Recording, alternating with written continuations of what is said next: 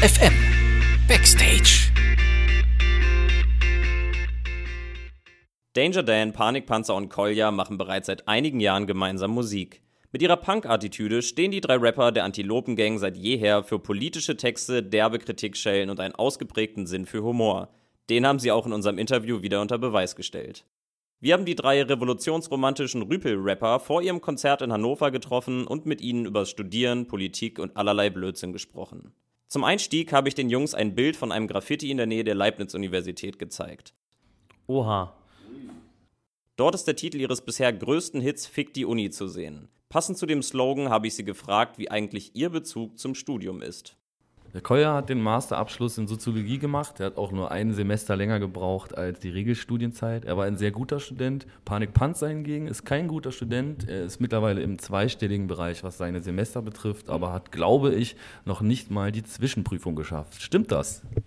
Ich weiß nicht, was eine Zwischenprüfung ist. Sowas gibt es bei uns nicht. Ich kann auf jeden Fall sagen, dass ich ungefähr 80 Prozent meines Studiums bereits abgeschlossen habe und ähm, nun aber keine Zeit habe für die fehlenden 20 Prozent. Ähm, und deswegen bin ich zwar Student, aber ich weiß nicht, wie meine Uni aussieht. Die hat sich bestimmt verändert in den letzten Jahren, seit ich nicht mehr da war. Okay, ich habe auch in einem Interview gelesen, dass du nach Leuten suchst, die deine Hausarbeiten schreiben. Richtig, ich habe mittlerweile jemanden gefunden, glücklicherweise.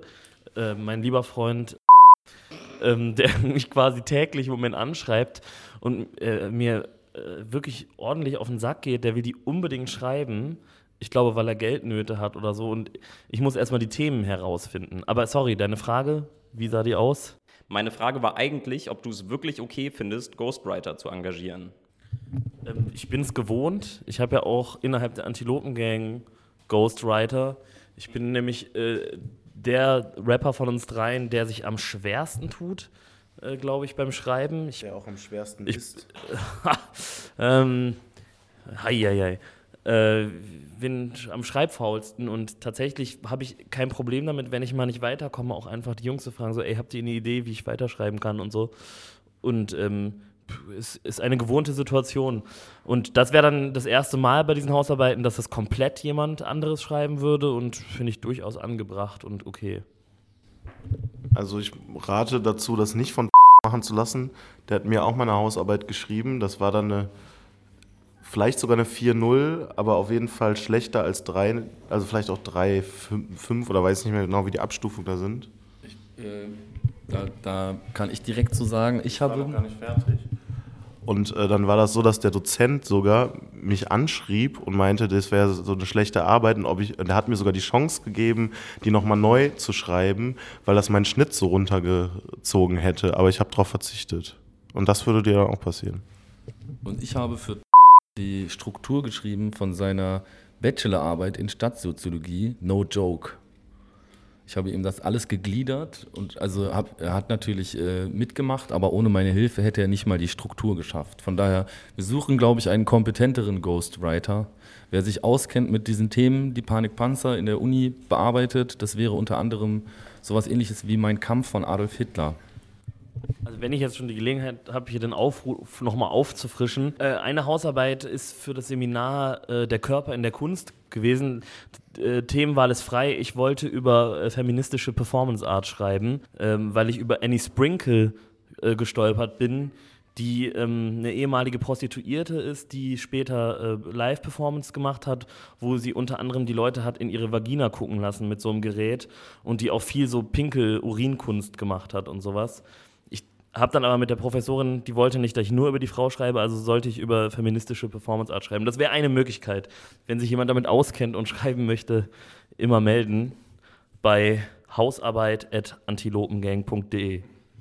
Danger Dan, du hast dich in demselben Interview öffentlich für eine Hochschulzugangsberechtigung beworben. Angenommen, du könntest nicht nur studieren, sondern unterrichten. Wie würde eine Vorlesung aussehen, die du leitest? Ich habe auch schon unterrichtet. Tatsächlich habe ich eine externe Hauptschulklasse mal in Musik unterrichtet.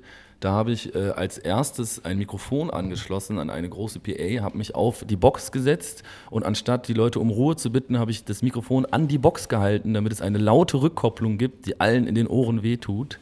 Und so habe ich dann die Aufmerksamkeit des äh, Klientels auf mich lenken können. So ähnlich würde ich das auch in einer Universität machen, also auf jeden Fall mit der Dampfhammer-Methode sehr viele Witze einbauen, sehr oft Skurriles tun, damit die Aufmerksamkeit einfach da bleibt. Aber inhaltlich würde wahrscheinlich nicht besonders viel rumkommen. Trotzdem wäre es sehr unterhaltsam. Die Leute würden mich lieben.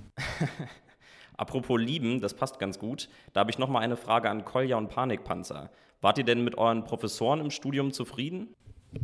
Äh, nö, aber ich habe auch keinen Anspruch an Professoren. Ich wüsste jetzt auch nicht, was die machen könnten, dass ich damit zufrieden wäre. Ich habe einfach nur schnell das Ding durchgezogen und war froh, als ich da wieder raus war. Die Professoren waren mir eigentlich relativ egal. Manche waren ganz sympathisch, aber ich glaube, der Professor an sich ist der Fehler, deswegen kann er keine Fehler machen. Bei mir sind die Professoren, glaube ich, keine klassischen Pro Professoren gewesen, wie man sich die vorstellt, sondern ich habe äh, oder studiere an einer Fachhochschule Kommunikationsdesign und das sind größtenteils einfach ziemlich gescheiterte Existenzen, die es irgendwie in diesen FH-Kosmos geschafft haben und da irgendwie lehren können und ich finde das eigentlich ganz geil. Das, also teilweise sind das richtig, richtige Idioten irgendwie, aber coole Idioten. Und ähm, dementsprechend bin ich mit den meisten gut klargekommen. Also irgendwie so richtig so Freaks, so Kreuze. viele Kreuze. Die finde ich aber gut. Okay, was haltet ihr denn von der Aussage, dass eure Songtexte auch als Vorlesungsmaterial taugen könnten? Das äh, geschieht ja in der Tat leider schon. Ich kriege andauernd mit, also nicht als Vorlesungsmaterial, weiß ich nicht, aber als äh, in der Schule äh, arbeiten tatsächlich leider Gottes manche Lehrer mit unseren Texten und dann melden sich immer begeisterte Schüler und sagen, mein Lehrer ist so cool, er hat einen Text von euch verwendet im Deutschunterricht. Ähm, insofern scheint es zumindest zu funktionieren. Ich weiß auch tatsächlich von einer äh, Vorlesungsveranstaltung in Wien, die als Einführung in kritische Theorie das Lied so ungefähr von der Antilopen-Gang äh, benutzt und gehört haben. Und äh, wir sind immer wieder Gegenstand von Hausarbeiten, die Studierende schreiben. Also es gibt eine Bachelorarbeit, die nur von mir handelt. Ich habe sie auch überflogen. Die war einigermaßen okay, wurde auch eine Eins am Ende. In euren Songs werden viele politische und gesellschaftliche Themen angesprochen. In Songs wie beispielsweise Beate Zschäpe hört U2 kritisiert ihr klar den Antisemitismus. Inwiefern muss sich denn die deutsche Politik verändern? Also, wenn ich eine Veränderung der deutschen Politik wäre, dann würde ich als erstes gerne äh, deutsche Politik abschaffen. Ich wäre da, bin, plädiere stark für die Auflösung der Bundesrepublik Deutschland. Ich möchte gerne, dass dieses Land einfach nicht mehr existiert und würde dafür plädieren, einfach daraus zum Beispiel Frankreich zu machen oder kleine Zonen, so wie das die APPD schon mal vorgeschlagen hat. Also für Leute, die arbeiten wollen, für Leute, die nicht arbeiten wollen. Aber an sich ist deutsche Politik als Wort schon ein Unding. Deutschland ist ein gescheitertes Projekt. Es war von Anfang an äh, scheiße und ich bin sehr froh, dass dieses Projekt gescheitert ist. Und äh, sollte Deutschland jetzt zuhören, bitte schaff dich einfach ab. In demselben Song wird auch unter anderem Ken Jebsen kritisiert. Das ist ja ein recht umstrittener Moderator und Verschwörungstheoretiker. Der aber wollte euch ja deswegen abmahnen, was im Endeffekt aber nicht geklappt hat. Habt ihr das in irgendeiner Form als Anerkennung oder so wahrgenommen, dass er euch abmahnen wollte? Also man macht auf jeden Fall irgendwas richtig, wenn jemand wie Ken Jebsen einen abmahnen will, glaube ich. Generell so die ganzen Reaktionen, die auf das Lied kamen, haben uns eher daran bestärkt, dass, dass wir äh, recht hatten mit dem, was, was wir da gesagt haben. Äh, aber er hätte es auch bleiben lassen können. Also wenn er damit durchgekommen wäre, dann wäre das für uns nicht so rosig gewesen. Von daher waren wir auch froh, als das dann irgendwie doch nichts wurde und das Thema durch war. Was nervt euch momentan sonst denn besonders? Ich habe gelesen, die Flüchtlingspolitik ist ein Thema, das euch momentan beschäftigt. Ich glaube, das ist ja ein Thema, um das man momentan gar nicht rumkommt. Also bei mir persönlich äh, war, sind, also gibt es auch einfach äh, direkt in meiner Nachbarschaft äh, gab es ein eine selbstverwaltete äh, Schule, in der Geflüchtete gewohnt haben, die irgendwie geräumt wurde oder die Räum räumungsbedroht war. Wo, äh, und da bin ich mal hingegangen, habe mich an Protesten beteiligt und bin in Kontakt mit Leuten gekommen und das hat mich alles sehr bewegt. So. Aber es gibt noch viel mehr Dinge, die mich aufregen. Ja. Zum Beispiel Termine oder Panikpanzers, Wutanfälle, Koljas, destruktive Art insgesamt also ich reg mich am meisten über die anderen in der Antilopengang auf. Auch manchmal über mich selber, zum Beispiel eben habe ich ganz fiese Ausdünstungen an mir bemerkt, die auch mit dem Schnaps von gestern zu tun haben könnten. Das ärgert mich. Was mich gerade auch sehr nervt, ist diese Entsolidarisierungswelle mit diesem Streik von der GDL, dass äh, alle Leute stümpfen darüber, dass die Lokführer streiken und keiner auf die Idee kommt, dass so ein Streik vielleicht auch was Unterstützenswertes sein könnte. Aber der deutsche Arbeiter, der möchte pünktlich zur Arbeit kommen und mag es nicht, wenn gestreikt wird. Und das geht mir auf den Geist. Da passt die nächste Frage auch ganz gut. Und zwar Danger Dan, das warst du, wenn ich mich nicht irre. Du hast in einem Essay für 1 Live die Frage aufgeworfen, woher der sozialpädagogische Anspruch kommt, der so oft an Hip-Hop gestellt wird. Habt ihr selber denn einen sozialpädagogischen Anspruch an eure Musik? Ja, es ist uns sehr wichtig, dass alle Menschen cool sind. Nee, Quatsch, wir haben, äh, wir haben überhaupt keinen sozialpädagogischen Auftrag. Wir haben auch keinen Bildungsauftrag und ich, ich fände es auch überheblich, wenn wir jetzt äh, äh, uns anmaßen würden, die Welt erziehen zu wollen oder denen irgendwas erklären zu wollen. Also wir machen einfach Rap-Musik und die soll möglichst cool sein und swaggy, weil wir sind swaggy Dudes. Es geht dabei besonders auch darum, uns selbst als swaggy Dudes zu inszenieren, damit uns nicht ständig immer auffällt, dass wir auch selber ähm, Meister sind in der Disziplin des Scheiterns. Leider scheitern wir darin, Swaggy Dudes zu sein, denn wie alle Welt weiß, Antilopengang sind unswaggy Dudes. Jetzt haben wir ganz schön viel über Politik und Gesellschaft geredet. Äh, das tut ihr in euren Songtexten auch. Warum wollt ihr denn trotzdem, du hast es gerade schon angedeutet, äh, nicht als Politband eingeordnet werden? Weil man dann unswaggy ist. Deswegen wollen wir nicht als Politband eingeordnet werden. Politbands sind in ihrer Tradition unswaggy. Äh, und wir sind nicht angetreten, um das zu ändern, weil das funktioniert nicht. Das ist wie wenn man aus einem Apfel eine Kirsche machen möchte. Das ist vielleicht in der Vorstellung möglich, man würde den Apfel einfach schrumpfen und rot einfärben, aber es bleibt eine Kirsche mit einem Kern.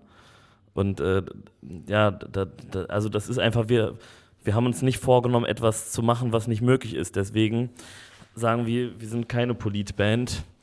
Und das ist, äh, das ist äh, der, der Pfad da zum, zum Swaggy Dude sein, quasi, den wir gerade beschreiten. Es ist ein, es ist ein steinerner und äh, unwegsamer Pfad, aber wir gehen ihn aufrecht und stabil entlang.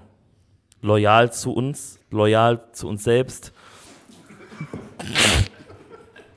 und unserer Fan und, äh, und unseren Fans immer treu ergeben. Okay, wie man, wie man schon merken konnte, ihr habt eine Abneigung gegen Schubladen. Ihr habt aber irgendwann mal doch eine passende Schublade gefunden, die ihr selbst benannt habt. Und zwar habt ihr gesagt, eure Musik sei revolutionsromantischer Rüpel-Rap. Was ist denn damit gemeint? Ja, von, von Rüpel-Rap hört man ja oft in den Medien. Das ist ein Wort, was vermutlich die Bild-Zeitung erfunden hat. Immer wenn Bushido oder Sido oder so in den Schlagzeilen sind, dann äh, heißt es immer Rüpel-Rapper hat dies und das getan. Wir sind auch Rüpel-Rapper, aber bei uns ist halt die Revolutionsromantik äh, ein sehr essentieller Bestandteil. Ähm, wir sind nicht revolutionär, sondern revolutionsromantisch. Das muss man vielleicht auch unterscheiden, weil das bei uns auch viel mit so, so, so einer klischeebeladenen Sehnsucht zu tun hat. Wir spielen zum Beispiel auch am Ende von Konzerten äh, immer als Rausschmeißmusik Tonsteine Scherben, wir müssen hier raus, was ja auch so eine Revolutionsromantik irgendwie darstellt.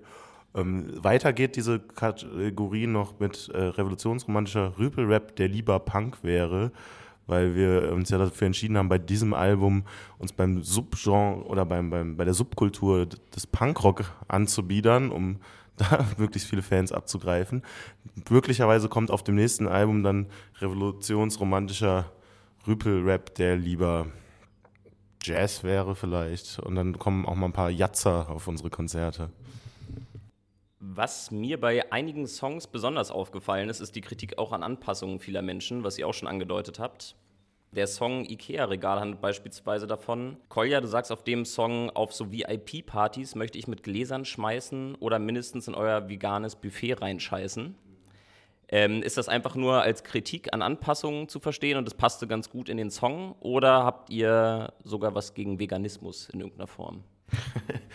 Äh, naja, also militanter Veganismus, der äh, immer dann auch einhergeht mit so einem Missionierungsdrang und allen davon erzählen muss, dass die auch vegan sein müssen oder sollen, der nervt mich schon. Aber wenn jetzt Leute sich irgendwie ernähren, ist mir das auch egal, das ist ja klar. Äh, Aber es ist wie bei allem, so, sobald es missionarisch wird, ist es auf jeden Fall irgendwie blöd und ich weiß auch nicht, warum man da dann so einen Lifestyle draus machen muss. Ich glaube, in der Zeile äh, ist eher der Denkfehler, ich, also ich habe noch nie auf einer VIP-Party ein veganes Buffet gesehen. Ich weiß nicht, was das für eine VIP-Party sein soll. Äh, aber warum ich das gerappt habe, ist mir schleierhaft. Äh, mit Gläsern rumschmeißen. Ich würde das auch nie tun. Ich sag aber ja auch nur, ich würde es gerne tun, aber ich mache es auf jeden Fall nicht. Eigentlich würde ich eher die Gläser austrinken, also den Inhalt der Gläser. Das Cover von eurem Album Aversion wurde schon häufiger analysiert, abgesehen von den versteckten Botschaften. Wenn die Welt wirklich so vermeintlich idyllisch wäre, wie es auf dem Cover aussieht, wie würde sich die Antilopengang denn in so einer schönen, heilen Welt anhören? Ich habe aus Versehen gerade nur die Hälfte der Frage mitbekommen, weil ich in Gedanken bei einem alten Song von mir war, wo ich gerappt habe, wo wir wann aufkreuzen, ist euch sowieso stetig schon schleierhaft wie bei der Roten Armee-Fraktion. Diese Zeile war gerade so äh, stark in meinem Kopf, dass ich dir nicht zuhören könnte. Deswegen möchte ich das Mikro überreichen an Danger Dan, der vielleicht zu antworten weiß. Äh, Wiederholst du die Frage nochmal? Das hatte irgendwas mit dem Cover zu tun. Sehr gerne. Wenn die Welt wirklich so vermeintlich idyllisch wäre, wie sie auf dem Cover von Aversion aussieht, wie würde sich die Antilopengang in so einer heilen, idyllischen Welt anhören? Auch sehr idyllisch und heil. Hast du gerade heile gesagt? Also wir sind ja, wir haben ja keine, keine zwanghafte Aversion oder so oder müssen zwanghaft dagegen sein. Wenn die Welt so eine Idylle wäre, wie wir sie dargestellt haben, dann würde sich die Aversion ja auch erübrigen und wir könnten uns wahrscheinlich ganz gut einfügen in diese idyllische Welt und könnten vielleicht ähnlich wie diese, ähm, diese äh, Familie, die dort abgebildet ist, ähm, uns an den Händen halten und über eine Wiese schlendern und äh, genießen, äh, dass die Welt frei von Unrecht und Barbarei ist. Und am Ende bleibt ja auch immer noch als gutes Thema übrig, dass man ein swaggy Dude ist und cool rappt und coole Dinge besitzt, coole Schuhe, nice, nice, nices Schmuck und so. Ne? Aber möglicherweise würden wir auch gar nicht rappen mehr. Wenn die Welt so heil und idyllisch wäre, dann würde ich vielleicht lieber in einer Hängematte liegen. Ohne zu rappen.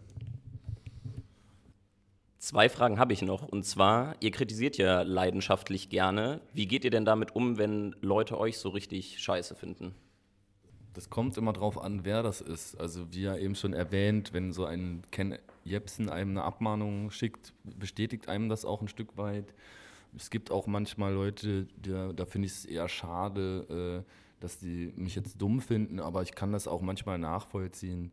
Also es kommt, also ich kann nicht, es ist nicht so, dass ich grundlegend äh, einer Kritik äh, mir gegenüber ähm, so abgeneigt bin. Also ich kann das sehr gut verstehen. Also ich bin, also ich kann, ich hasse mich selbst. Ich, äh, ich muss auch sagen, dass ich, äh, dass ich, äh, also ich kann teilweise die Leute verstehen, wenn sie uns scheiße finden. Äh, frag mich immer, wie fände ich mich selbst, wenn ich mich von außen betrachten würde. Äh, wir sind durchaus in der Lage, richtig behindert zu sein irgendwie. Also eine richtige Spastenbande. Und ich, aber ich, wir kommen da auch nicht raus. Das ist das Problem. Also, weißt du, dann führt man halt so ein Interview und macht seine, seine semi-ulkigen Jokes und bepisst sich selber vor Lachen, aber es ist halt wirklich eigentlich gar nicht lustig. Und, und zwischendurch dann immer wieder dieser biedere Polit-Talk. Das ist halt eine ganz skurrile Mischung, wo ich nicht wüsste, ob ich sie wirklich feiere. Ich hoffe es zumindest. Ja. Das hoffe ich auch. Und die letzte Frage, was macht ihr denn, wenn ihr irgendwann mal out seid? Äh, ich denke darüber nach. Ich hätte gerne, also ich, ich bin ein großer Freund der Waffel, also dieses Gebäcks. Und ich würde gerne so einen Waffelladen aufmachen, allerdings eher in so einem so ein kleines Pavillon. Und stelle mir das irgendwie vor, irgendwie am im Kanal in Neukölln, am Maybachufer zum Beispiel, so ein kleines Stück von dem Ufer zu pachten und dann da so ein, so einen kleinen Pavillon aufzumachen und dann halt Waffeln zu verkaufen in verschiedenen Variationen mit Schoko oder Früchten und dazu auch Kaffee. Dann würde ich da so gerne Boxen rausstellen und das alles so ein bisschen beschallen und dann so Roots Reggae laufen lassen. Bob Marley, Peter Tosh, Gladiators, Steel Pulse, sowas. Ähm, ja, sowas könnte ich mir auch vorstellen. So, ich, mein Plan ist, kann ich ja mal verraten, in der Hoffnung, dass mir niemand zuvorkommt. Ist jetzt natürlich nicht so klug von mir. Ich will einen Lasagneladen aufmachen, der auch Lasagneladen heißt und dann so von den Leuten, die da reingehen, Lala abgekürzt wird. Und da gibt es halt wirklich nur Lasagne in verschiedensten, vor also die klassische Lasagne, dann mit Spinat, Feta, Tomaten oder auch gut mit, mit Lachs und vielleicht so ein bisschen Meerrettich in die Bechamelsoße dann noch äh, rein und da kann man ja kreativ sein und äh, ich glaube, meines Wissens gibt es das noch nicht. Es gibt Pasta-Läden, Pizzaläden, aber nur ein Lasagneladen, der dann auch noch Lala abgekürzt wird, scheint mir der absolute Renner zu sein und ich hoffe, dass ich das eines Tages machen werde. Ich stelle mir jetzt auch eher wie so einen kleinen so ein kleinen, also nee, kein Restaurant, sondern auch eher wie so eine kleine Imbissbude. Ne? Ich weiß nicht genau, wie man das dann machen soll. Dass, ähm, die Lasagne kann ja nicht jedes Mal, das dauert ja zu lange, die immer frisch zuzubereiten. Aber das einzufrieren ist auch irgendwie scheiße. Oder vorbereiten und dann vielleicht die kleinen Lasagnes in den Backofen schieben. Ich muss mir da noch äh, praktische Überlegungen machen, aber das wäre so mein Traum. Ähm ich würde gern auf Tour bleiben mein Leben lang. Ich mag das Leben auf Tour.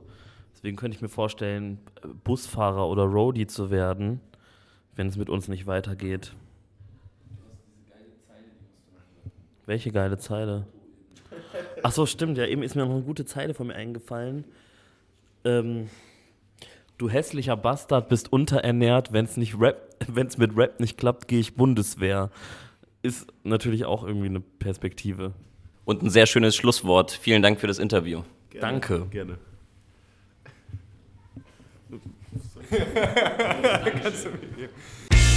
Ernst FM. Laut, leise, läuft.